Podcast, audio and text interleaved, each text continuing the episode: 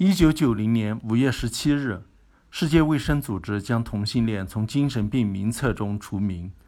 为了希望唤醒世人关注对同性恋的恐惧，因性倾向及性别认同而产生一切加在肉体上及精神上的暴力及不公平对待，因此每年的五月十七日被定为国际不再恐同日。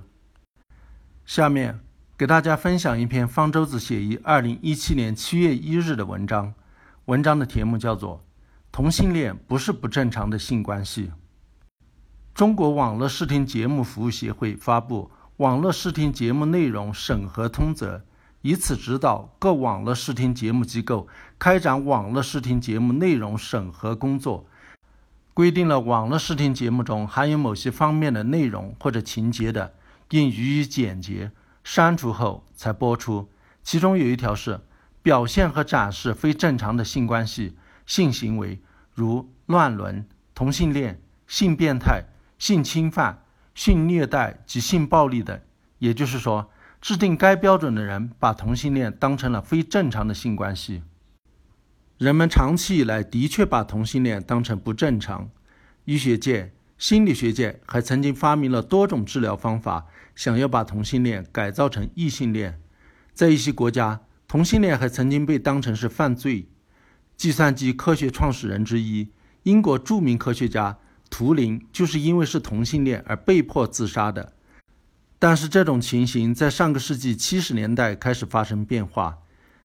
一九七三年，美国精神病科协会率先将同性恋从精神疾病诊断和统计手册中删除，不再把同性恋列为精神疾病，认为同性恋是正常的性关系、性行为。随后，美国心理学会也在一九七五年采取了相同立场。呼吁所有的心理健康工作者不要再把同性恋当成疾病。美国医学界、心理学界的做法逐渐获得了其他国家医学界的认同。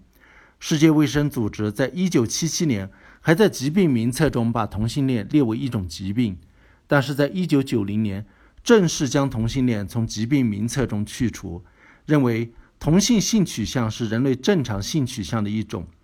二零零一年。中华精神病科协会在《中国精神疾病诊断标准》第三版将同性恋从精神疾病分类中删除。可见，不管是国际医学界还是中国医学界，都不再认为同性恋是不正常的，都公认它是正常的性倾向。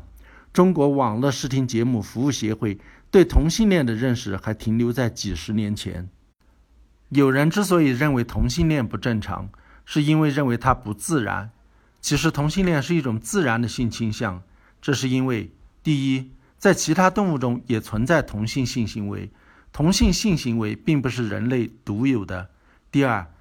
一个人是同性恋、异性恋或者双性恋，基本上是由基因决定的，是天生的。有人可能觉得奇怪，如果同性恋是由基因决定的，同性恋基因是怎么传下来的？对此，进化生物学是有解释的。但说来话长，这里就不展开说了。退一步说，即使同性恋不自然，也不等于就是不正常的。认为同性恋不自然，异性恋才自然的人，是认为异性性行为能够繁殖后代，所以是自然的；而同性性行为不能繁殖后代，所以是不自然的。其实，人类的性行为在相当程度上已经和繁殖脱钩了。